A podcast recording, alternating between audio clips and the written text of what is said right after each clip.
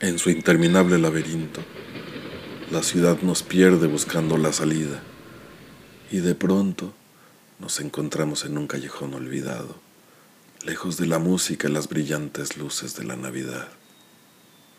Ahí los encontramos. Nadie sabe quiénes son ni por qué están ahí. De repente, en una solitaria noche decembrina, aparecen debajo de un montón de cajas viejas, llenos de hambre. Esa hambre que llevan pegada pellejo adentro en el estómago, lacerando la visión de los que pasan llenos de regalos, de los que en su carrera por llegar a casa y disfrutar de sus familias se esfuerzan por hacerlos desaparecer. Ellos son los marginados, los hijos naturales del concreto, los más grandes prestidigitadores de la suerte, la ciudad de su feudo, su morada, su sepulcro. La calle es su territorio, nadie más puede ser dueño de este lugar. Tienen pupilas de gato, son ágiles, trepadores, felinamente astutos. Como vampiros modernos, andan en bandadas algunos ebrios de ira mutilan, violan.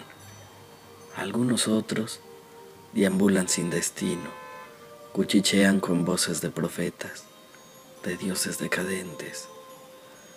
Sus siluetas semejan grafitis animados sobre las áridas paredes blancas que alumbra el sol.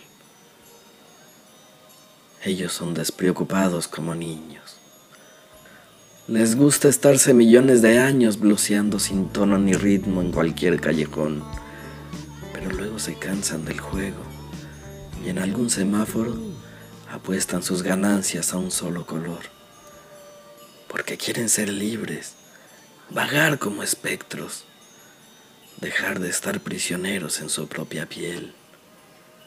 Y tienen prisa no tienen nada más que la prisa de gastarse el tiempo que cargan por toneladas en los bolsillos.